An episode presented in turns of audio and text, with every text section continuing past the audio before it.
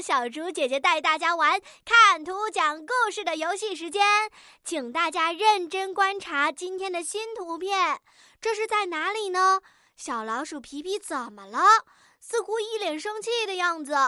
它旁边的电视里播放的是什么节目呢？哎，电视里是琪琪吗？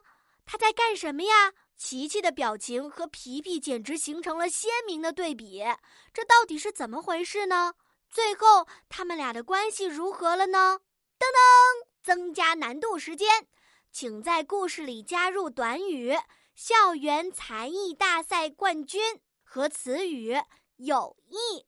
聪明的小朋友们，你们准备好了吗？请先点击暂停播放按钮哦。